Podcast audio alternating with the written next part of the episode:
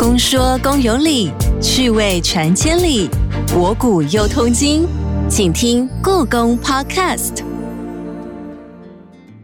Hello，你好，我是阿哲。对你来说呢，故宫给你的印象是什么？在过去几年，故宫从国宝文物到文创精品，从博物馆的展柜走进了每一个人的日常生活。相信大家对于故宫的印象，早就已经不仅仅是名闻遐迩的博物馆，而是让艺术走进生活，透过数位典藏，透过 IP 授权，透过联名商品，让民众更贴近故宫。最近故宫更和史努比跨界合作，强强联手。今天我们这一集的节目就一口气邀请了三位来宾，我们要从艺术、法规还有实物操作不同的角度来跟大家分享故宫 IP 授权，同时更要告诉我们故宫跟史努比合作的幕后秘辛。首先来欢迎故宫行销业务处副研究员林慧贤科长，您好。阿哲好，各位听众朋友，大家好。那再来呢，同样也是行销业务处的助理研究员毛武云，武云您好。大家好，各位听众朋友好。好，那另外一位呢是我们的客座来宾哦，他是故宫的海外代理商台湾硕网，我们邀请到的是行销暨新创娱乐事业处的业务经理。肖荣，你好，各位听众朋友，大家好，好，欢迎大家啦。那近年其实文创产业蓬勃，那世界各大的博物馆都相继的投入到了这个文创，将艺术文化透过创意的方式来展现。那故宫也不例外。我怕待会哦，我们会一直说到 IP IP 这两个字，听众可能听不懂，是不是？先来为我们的听众朋友来解释一下。所谓的 IP 呢，不是那个网络 IP 位置哦。好，可不可以请五云来先跟听众朋友说说什么是 IP？好啊，IP 这个名词其实它有很多不同的面向。嗯，I 是什么？P 是什么呢？I 是 intellectual property 这两个名词的简称。嗯一个 I 一个 P，它有比较法律的面向，但是是我们今天比较没有谈法律的部分。嗯嗯那哦我们今天比较从商业应用的角度切入，所以大家其实可以很轻松的把它理解成各种呃无形资产，而可以转化成一些有价值、有经济利益的这种无形资产，软知识啦、软嗯图像、影片等等，它其实都是 IP 的一环。那在嗯博物馆里面，其实就有非常多 IP 的种类了。那我们才有这么多可以跟外面的公司合作的一些新的项目产出。有没有比较大家熟悉的 IP？呃，像我们这次的合作，不管是故宫还是 Snoopy，我们这两个的品牌本身就是 IP。那像大家比较耳熟能详的 Hello Kitty 啦，我们之前故宫也有合作过。那还有很多角色，这些也都是刚刚我提到说，它是一个无形资产转化成一个经济价值的东西，嗯所以也都是 IP 的范畴。嗯哼哼，对，那故宫也有很多呃，我们做的动画片，嗯然后我们自己也有创造出哈鲁曼啦、小翠啦这个代言人，嗯这些也都有它应用的层面，也都可以转化出衍生的价值。是是是，所以这些 IP 就是故宫所拥有的一个权利哦，可以这么说吗？对啊，它就是我们可以对外授权的标的。我们跟外面合作的时候，我们以我们的 IP 交换对方的 IP，或是两个一起合作，嗯互相把自己的粉丝、把自己的资源跟对方，不管是以联名的方式，还是以授权的方式，我们可以共创出一个另外一种不一样的 IP。嗯，对，所以呃，它有一个全新价值的产出，然后衍生不断的，像一个石头丢到河里面去，它会有一波一波向外衍生的价值。它其实是这样子的，可以不断转换，然后不断的呃产生出新的东西。嗯哼哼，我们大致了解这个 IP 哦，但是它确实是跟法律有关系，所以才会有授权这两个字嘛，对不对？那就是 IP 的授权，是不是也请科长为我们来解释一下，故宫是如何来做授权的？这所谓的授权是等于只有单纯的图像授权吗？还是有什么呢？嗯我想刚刚吴云已经解释了，呃，那么多那么多种不同类的 IP，其实都是故宫的授权标的。嗯只是不可否认的，我想很多人讲到故宫授权，第一个会想象到的就是图像、对，图片，就是故宫典藏文物的图档。嗯、然后呢，可能很多人会联想到故宫的品牌的授权，就是故宫这个名称，国立故宫博物院这个名称加上故宫的商标。对，那大家很容易联想到这两大类别，但是其实还有一些衍生出来的授权标的，像图像可以衍生出来影片、三 D 建模，甚至出版品，都算是图像的衍生出来的授权标的物。而品牌的背后其实还有一个更大的意义，就它不是只是七个字“国立故宫博物院”加一个商标这样一个表面的名称而已，它应该代表的是这个品牌所含蓄的。我们把它称为是一个 think tank 好了，也就是我们这么多这么多的研究人员加总加起来的那个智慧力，我们对这些文物的这个知识的诠释的内容，我们可以成为是一个可以被授权的标的物。我知道现在故宫啊，它有 open data 嘛，要提供民众自由的使用。那这样的话，使用 open data，它的图像跟我们所谓的 IP 的授权这样子的合作是有不一样的地方吗？嗯。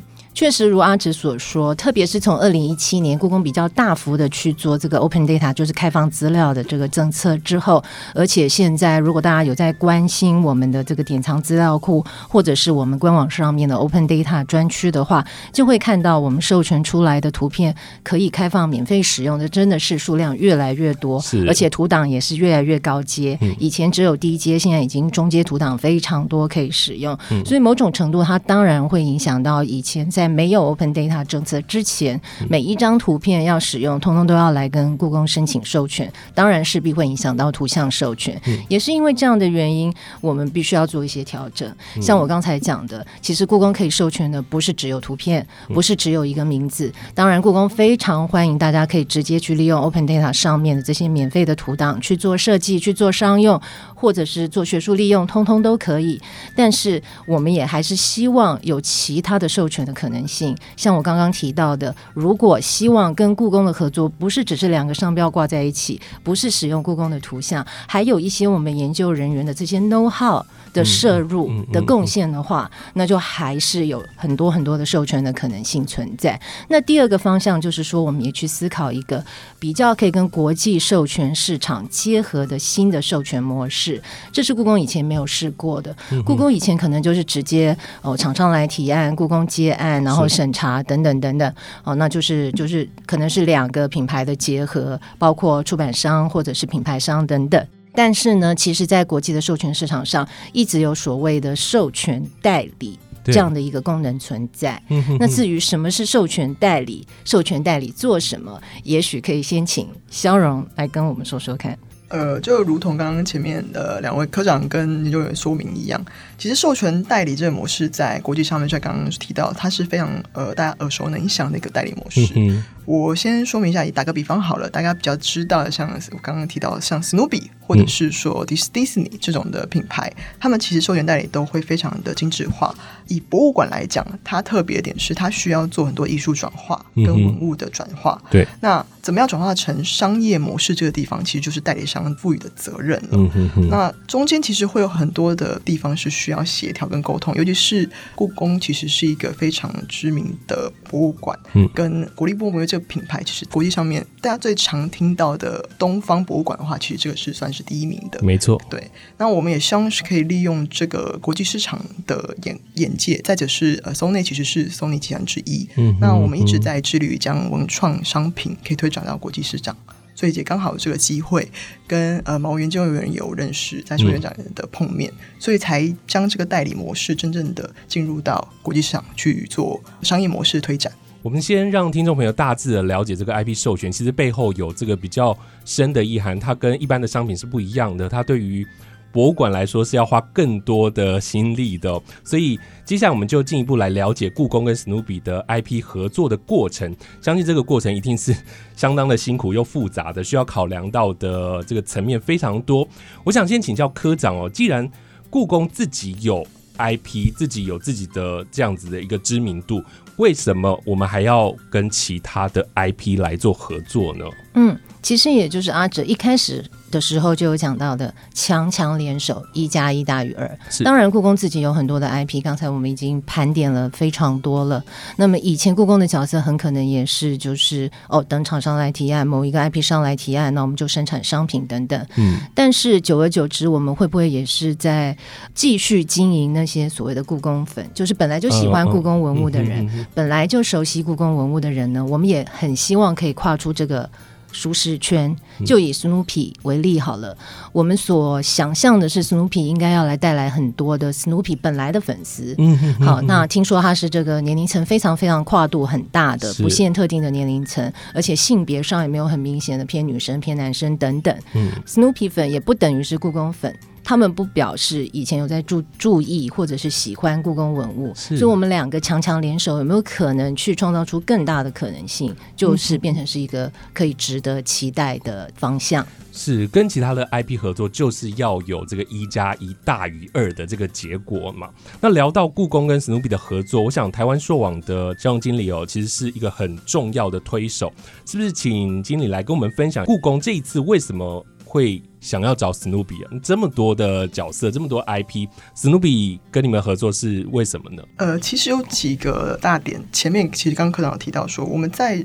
寻找强强联手的 IP 的时候，我们特别寻找说像年龄层广泛，因为故宫既有的客群其实已经有固定的所谓的故宫粉。那我们现在吸引的客群其实不再在就是吸引那些原本既有的客群粉丝。那两个粉丝群其实，尤其是史努比，它是我们研究过，它不限任何的年龄层，还有它不限是女性、男性，它的 TA 层其实广泛到说，你从于小孩子的儿婴幼儿用品，到就是大人们到六十五岁都有可能使用到史努比相关的呃产品。这也是为什么会呃特别去找史努比合作原因。而另外一点。也是因为史努比刚好是 Sony，就 Sony 集团，呃，我们也是史努比这个原厂的大股东之一，所以特别有找，就是邀请他们一起做合作。那也是私心希望可以，就是双双强强联手，就刚好是我们代理的品牌一起。嗯。现在听众朋友听到前面啊，都好像觉得这两个 IP 合作一切都很顺利，但中间有很多的问题。待会我们就来。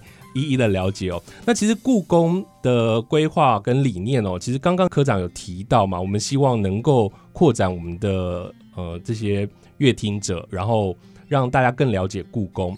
那两个 IP 其实是性质是非常不一样的，一个是艺术文化，然后另外一个就是我们看到的漫画这样子。有预期想要产生什么样的火花吗？呃，火花就是刚才讲的强强联手了，不过意外也不少。应该说是，呃，以故宫的角色来讲，当然是一开始会去想象说，借由跟斯努比的联名合作，我们会拓展到新的这个刚才讲的阅听者也好，就是消费者也好。那我们想象的可能比较简单，博物馆会站在自己的本位主义去思考的是说，哦，那故宫文物出现的时候，应该要怎么样怎么样去表现故宫文物，不可以扭曲，不可以怎么样怎么样。哦，但是其实我们。没有思考到，史努比当然也有他自己的立场啊，他也有这个站在保护史努比这个 IP 上面的一些想象。所以一开始呢，就是硕网其实是因为刚刚有提到硕网的关系，我们才有办法去跟这个史努比这个 IP 做联手，并不是故宫主动去跟史努比洽谈的。那所以一开始硕网有先提出一些设计案的这个试试设计稿，那里面就有一个我们大家看了都非常非常喜欢、非常想用，就是史努比手捧着故宫非。非常有名的那个汝窑莲花温碗，大家都觉得哦，这个这个设计又可爱又到位，等等点点点点。但是其实，在那个沟通的过程里面，等一下肖荣可以分享更多，就不一定能够如这个我们所愿。那这个可能请肖荣再补充好了。对啊，因为故宫有故宫的立场嘛，然后史努比有史努比的立场。但其实我看到这一次的联名的产品蛮多的嘛，对不对？可以看到。这么多的东西，然后有笔记本啊、阅历、明信片等等，然后还有一些出版品。这个产品的产生也是你们想的吗？要开发什么样的商品跟什么样的出版品，其实我们在一刚开始合作的时候是有一个大致的框架的。哦，对，那出版品这个的确是后来才加进去的，因为我们也是觉得这次跟史努比的合作是故宫的第一次，那也希望可以做的呃产出丰富多一点。那所以除了商品之外，我们也希望有一个出版品。商品其实我们这次的。呃，特色跟取向跟过往礼品店的伴手礼是不太一样的，嗯嗯，因为礼品店伴手礼单价可能会比较高，嗯，然后它是一个比较 for 礼赠市场的一个选择，嗯，对。那现在因为后疫情时代以及目前的这个经济局势，大家可能没有那么多需要赠送伴手礼的场合了，嗯，对，所以我们希望把呃性质调整成一个比较日常用品的一个取向，任何人他其实是台湾人，他可能比如说保温杯他是需要的，然后这些文具用品还有呃。比如说滑鼠垫啦、手机壳啦等等，这其实都是每个人不不只是伴手礼，他日常生活也都会随身携带的东西。系。所以，我们商品其实是有个新的取向，一个新的 TA。在出版品的方面，我们也是希望可以透过这次不同的合作，然后让大家看到故宫也可以比较有童趣的那一面。嗯，对，所以我们就邀请 Snoopy 来台湾跟我们一起逛故宫博物院。嗯，所以 Snoopy 就跟着他的好朋友这个胡士托跟 Woodstock 一起来故宫寻找他们在在故宫的朋友。那我们就创作了一个呃儿童的书籍，那后面有一些关于这个里面出现文物的介绍，这样子。对，所以希望可以丰富这个产品线。就像我刚刚说的，IP 它有很多衍生的价值，不同洽谈的可能。听起来其实前面有一个藏在里面讲的意思，就是这次的商品都很好买，就对了。现在放暑假，很适合去看一下。那故宫跟史努比这两大品牌的跨界合作，除了是跨界，也是跨国的合合作。这样强强联手，在沟通跟执行上会有一些小问题了。待会我们就来聊。我们先进一段故宫爆卦单元。待会就来请小荣经理跟我们来分享跟史努比公司洽谈的经过。故弄玄虚，真有其事。故宫爆卦，你来猜猜。国立故宫博物院与知名卡通人物史努比联名推出许多商品，双方的合作也引起大众的关注。很多人都没有想到，在故宫馆藏中竟然找得到和史努比最爱吃的食物相似的文物哦！你知道是哪件文物？史努比看了可能会口水直流吗？A. 毛公鼎 B. 双生兽面纹壁 C. 铅绿松石金属丝锡尊 D. 白瓷婴儿枕。故宫爆卦，稍后解答。哇，竟然能够找到这个故宫典藏文物当中跟史努比爱吃的东西很像的，我觉得这真的蛮有创意的。我提示一下哦，我知道史努比很爱吃甜甜圈，很爱吃巧克力脆片，很爱吃薯条。好，那大家想一下答案是什么？听到节目的最后呢，你就会知道答案喽。刚刚有说到我们要来聊这个跟史努比合作的一个过程。其实故宫的这么多的典藏文物哦。是如何来选择这一次要用的图像来合作呢？是不是请科长跟我们来说明一下？嗯，其实，在选择图像的过程是先出现一个，就是呃，由肖荣这边，就是兽网这边跟我们合作，要先出现一个叫做 Style Guide，就是类似一个风格的。呃，索引吧。嗯嗯嗯。所以在那个选的过程里面，兽网有跟我们表达说，他们希望，毕竟这是这是第一次故宫有机会跟一个海外的这个授权代理商一起合作做 Style Guide，他们希望出现的文物是那种比较经典故宫文物、名件，然后最好是无可取代，就是。只有故宫有，别人没有。然后非常知名的什么翠玉白菜、猫公鼎等等等等。所以从这样的文物的一个选择去开始做一个基本的风格的设计的示范，以供未来的这个各种各样的商品，像文具等等的生产商去做参考。可是当然这是一个经验呐，就是说在我们合作的过程里面，慢慢会发现说，你选的文物一开始想象的很美好，它后面不。见得不见得容易设计，不见得容易转化。其实搞不好有一些没有那么知名的故宫文物更容易设计或转化。这真的是一个互相摸索的过程。是，所以一开始。有设定这些文物要如何跟史努比互动吗？科长有特别提到吗？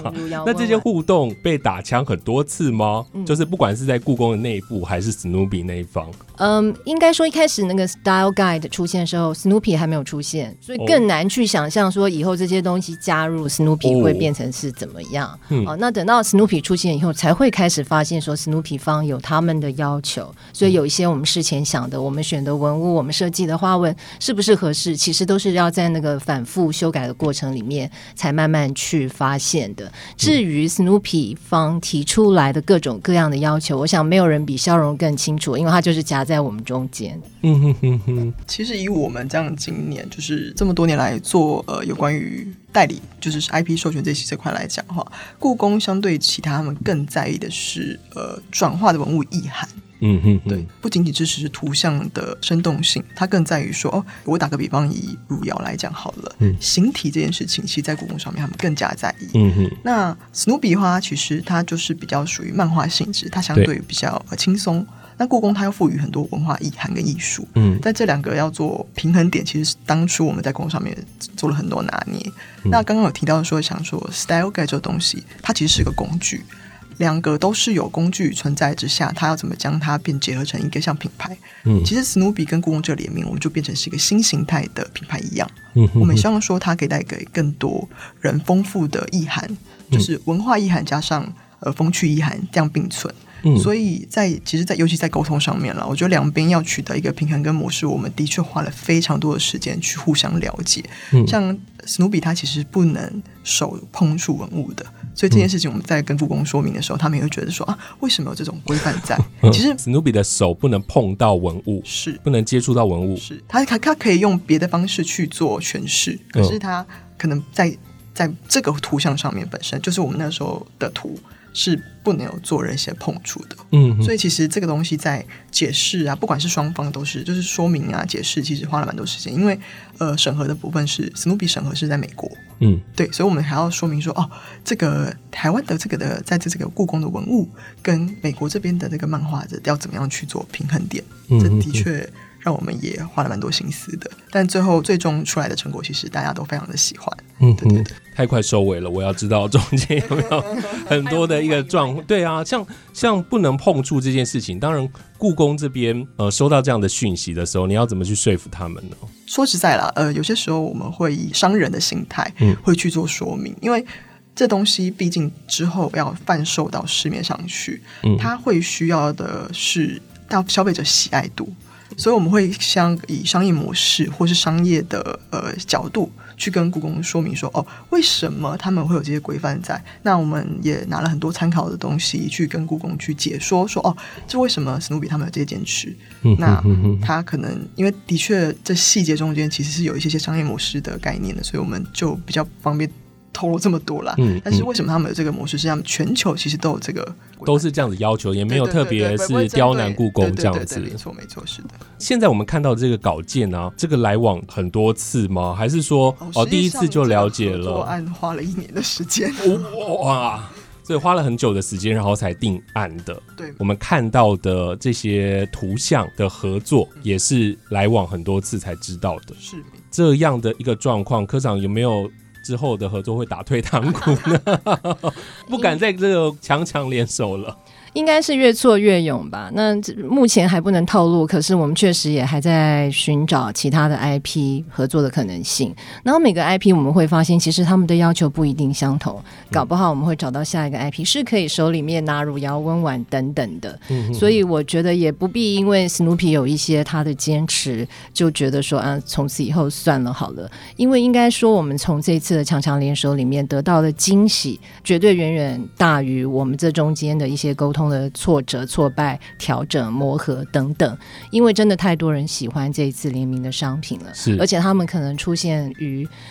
出乎意料的地方，就是以我个人来说，我没有办法想象说，原来在我的生活里面有这么多人会跑出来跟我讲说，呃，他要请我帮他代订打折什么等等，怎么有这些商品？很多人跑出来询问，我没有意识到我的周围有这么多这么多的 Snoopy Snoopy 粉，而且他们都这么对这一次的这个联名商品这么瞩目，所以那个意外意外的惊喜其实是远远大于这中间的这个磨合的辛苦。嗯哼，我觉得东西做出来让大家喜欢，不管是喜欢史努比还是故宫，就是一个很大的鼓舞了嘛。那还有另外一个部分，就听说这一次的合作是有入围到了国外的奖项，是不是？是不是请吴云跟我们来分享一下？你还特别到了国外，对不对？到了美国去，呃，对，这次的 Snoopy 和故宫联名合作，很荣幸得到国际授权业协会的一个大奖的提名。嗯那我们被提名的奖项是最佳授权商品、哦以及最佳授权品牌两项嗯。对，那这这方面也要感谢我们的代理商跟我们一起合作，那一起设计出来这些东西，我们才有机会在这样子的一个国际授权大奖中崭露头角。嗯对，那这个奖项它其实对整个授权业都是很有指标性的。嗯那参奖跟我们同时被提名的，比如说有包括 Harry Potter 啦、Jurassic Park，然后 The Louvre，呃，还有比如说 Andy Warhol、Keith Haring 等等，其实都是大家不管你在哪一个国家都非常熟悉的品牌。嗯所以我们在这个国际平台上，在授权产业中跟这么有知名度的品牌一起得到肯定，这件事情本身对故宫的意义和我们做这么多努力，开创一些不一样的事情，其实是有很大的鼓励作用的。嗯哼对所以是是什么时候知道自己入围了？然后当时知道的时候，是不是庆功宴一餐又一餐的？呃，其实有点遗憾的，就是因为呃，这个授权奖可能在我们国内授权产业还没有那么的发达。嗯老实说，我们国内呃，比如说科技业、金融业等等，大家可能比较熟悉，但是授权业大家比较需要再想一下才知道。所以，当然我们自己在这个圈子里的人是会很高兴，也很多人替顾问开心。呃，但是的确没有像庆功宴一餐接着一餐。我们大概是三月的时候，今年三月的时候知道这个被提名了。这个是我们代理商 pass 给我们的消息，那所以我们当时就是跟代理商都一起很开心，就是哦，我们第一次参加这样子国际授权奖的一个盛会。嗯呃，在这个比赛当中，其实我们当时并不是抱持的非常大的信心，因为我们知道有非常多一线的国际知名品牌都会在这里面一起角逐这个最后的奖项，所以我们其实也是抱着试试看，我们。毕竟花了这么多时间，也谈出这些合作，然后也延伸这么多商品，那希望可以有一个机会，不但是让国内的人呃知道说哦，其实有这样子的授权奖，那也是让国外的人呃未来以后我们可能可以合作的伙伴知道说哦，博物馆在一个东方的这个呃中华色彩的博物馆，它可以跟一个这么西方的一个经典 IP 做出这么不一样的结合，对嗯这个的效果也是我们当初报名奖项的一个很大的考量。看到那个名单上面，是不是有很多也是有可能未来跟故宫合作的 IP 呢？呃，的确是，就是在其实参加国际授权奖很大的原因，呃不仅仅是在于就是参奖这件目的，嗯。目另外一个目的是它就像宣传一样，嗯你可以看到说，呃，去年其实因为这个是否二零二零二一的奖项，嗯。那去年其实只有故宫这个东方博物馆品牌有入围，哦。那就代表说我们让它有机会在国际市场上面去发光发热，嗯。嗯。去宣传这个品牌它本身是有赋予商业价值的。嗯哼。那那个刚好那个奖项其实它是呃，刚刚有提到说它是授权业的，如同奥斯卡奖一般，是非常重要。嗯那也算指标性。就是同时间其实有蛮多，比如说像 B N W、刚刚 Harry Potter 这些 IP、大型 IP 都有参加，那也有得奖。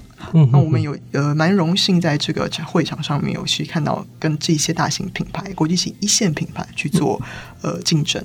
对嗯哼哼，但是刚刚提到宣传真的是这次的行销目的。嗯哼，确实在现场可以看到非常多的大品牌，对不对？这个授权奖，呃，隔天之后开始就是授权展了，所以这个授权展它就是为了大家可以去好好的做一些 B to B 的洽谈，所以的确我们有蛮多收获的，但我们可能需要花一些时间去把这些不管是 IP 或者是可能的合作，再把它一一的建立起来。但是嗯嗯呃，这个奖跟这个展两者的合一，其实就是每年授权业者都会尽尽力去参加，然后可以在这里面，不管是争得一席地位啦，或者是在里面呃铺路一下呃自己未来可能合作的方向，以便于大家可以多多的跟他们一起产出不同的东西。嗯哼哼，故宫这一次真的跟史努比的合作啊，我觉得这个过程。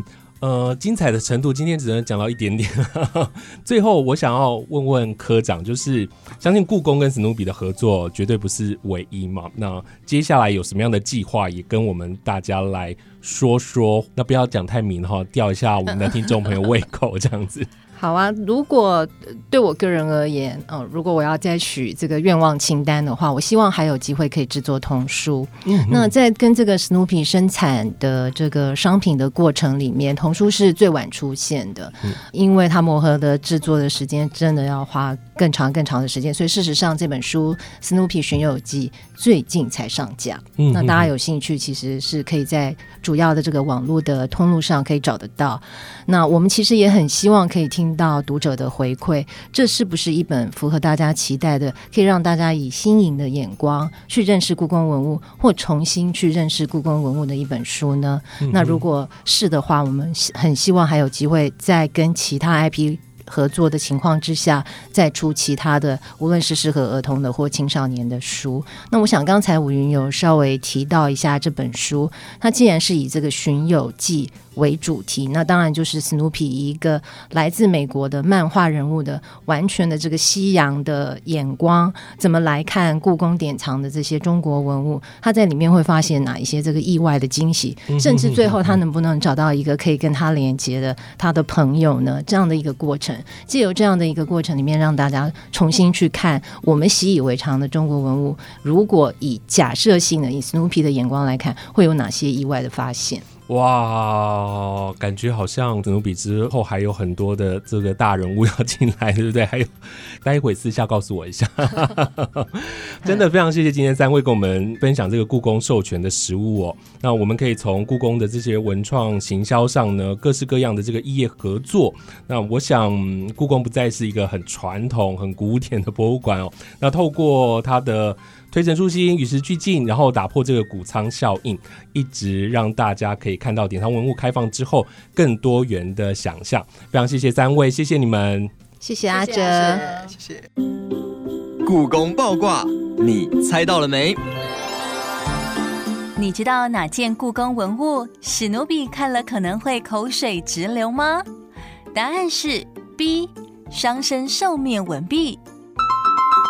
史努比最爱吃的食物就是甜甜圈，而双生兽面纹壁除了中间有孔洞外，更由于它的颜色是赭红色，有别于玉器常见的白色或青色，还有玉璧的扁平外形，所以看起来就更像被压扁的甜甜圈喽。